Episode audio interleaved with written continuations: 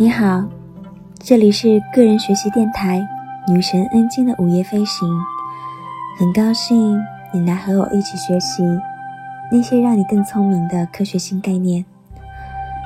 今天呢，我们要学习的是第六个新概念——十进制。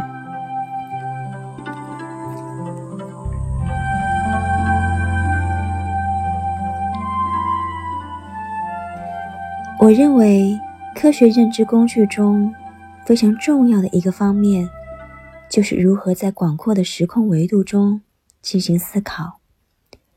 首先，我们必须理解十进制；其次，必须将广阔时空维度中的数据都用对数标度表达出来；最后呢，要理解等级标度的概念，例如。我们会用分贝来形容声音的大小，用里氏震级来表达地震的强度。这应该是每个人都具备的思维工具。但是我发现，哪怕是一些受过良好教育的非空学工作者，也常常会被对数标度搞糊涂。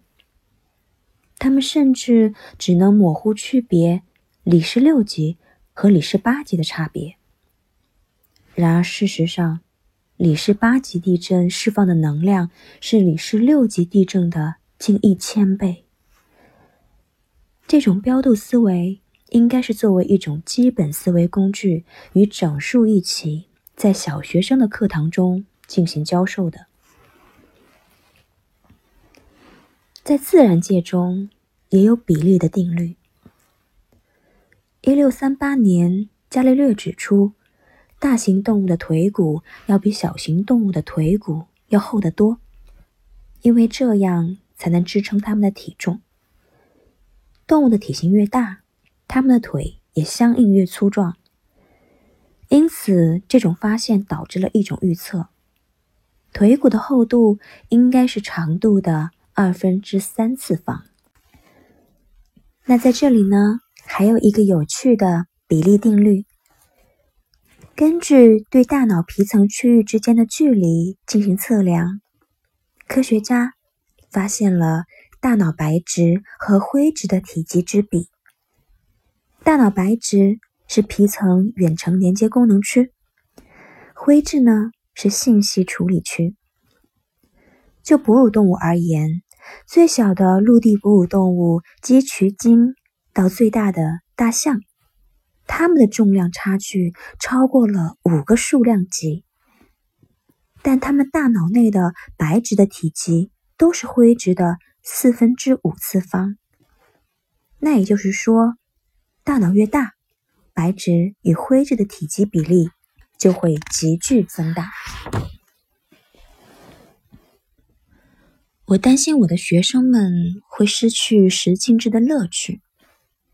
在我的学生时代，我们用的是游标卡尺，而如今的学生却只会用计算器。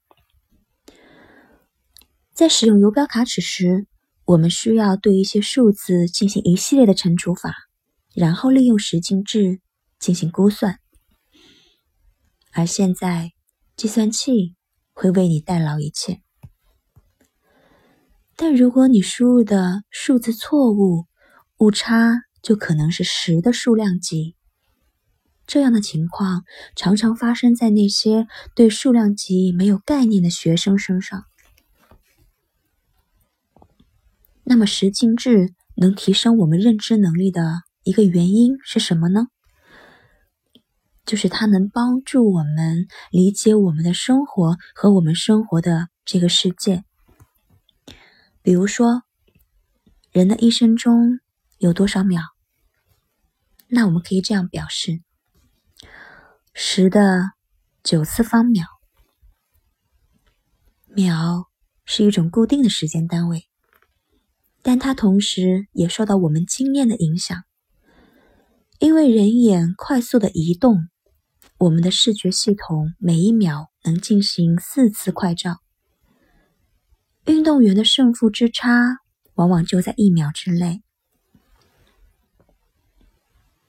所以，如果你每一秒能赚一块钱，你就会变成亿万富翁。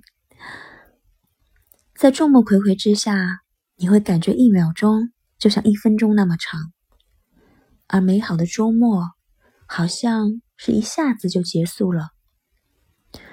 小时候，我觉得暑假无比漫长，现在却觉得它短如一瞬。威廉·詹姆斯认为，主观时间是一种神奇体验，会随着年纪的增长而消失。也许生命就是一种面向终点的对数式时间尺度。那么，十进制能提升我们认知能力，还有什么例子呢？比如说，全球 GDP 的总值是多少呢？那我们可以这样表示：十的十四次方美元。曾经的十亿美元是一个天文数字，而现如今，亿万富翁已不足为奇。我们对万亿美元没有概念。YouTube 上面一些有趣的视频给我们呈现了用百元美钞堆成的万亿美元的物理形态。及其购买力。据此，你可以思考一下全球经济，想象一下更多的万亿美元是什么样子。这儿一万亿，那儿一万亿，你马上就能具象化的想象为钱了。目前为止呢，还没有一个万亿富翁呢。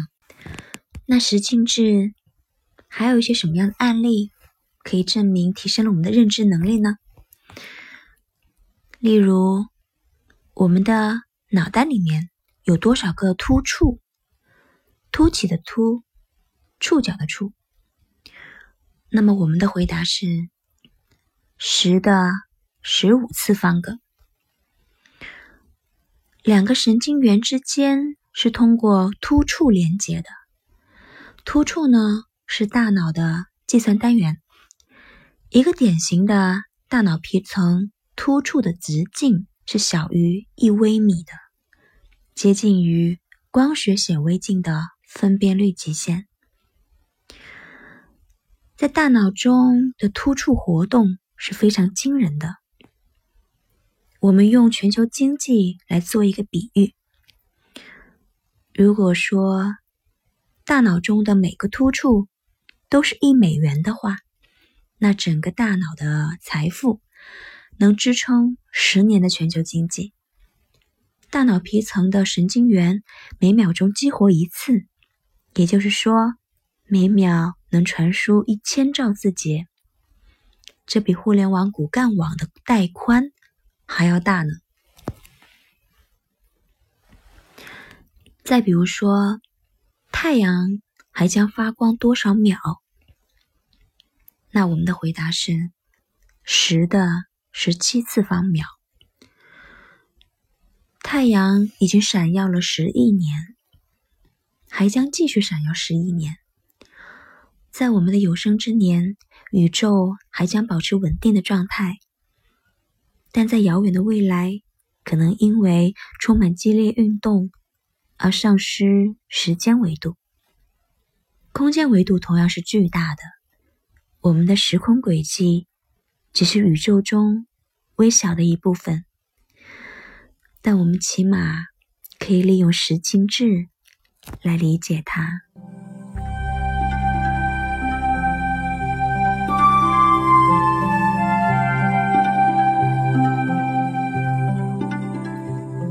那今天的学习内容就到这里了，更多的讯息可以关注。电台同名的微信公众号“女神恩晶的午夜飞行”。那希望在听这段音频的你，每天都有好心情，每天呢都有新收获。那我们下次再见了。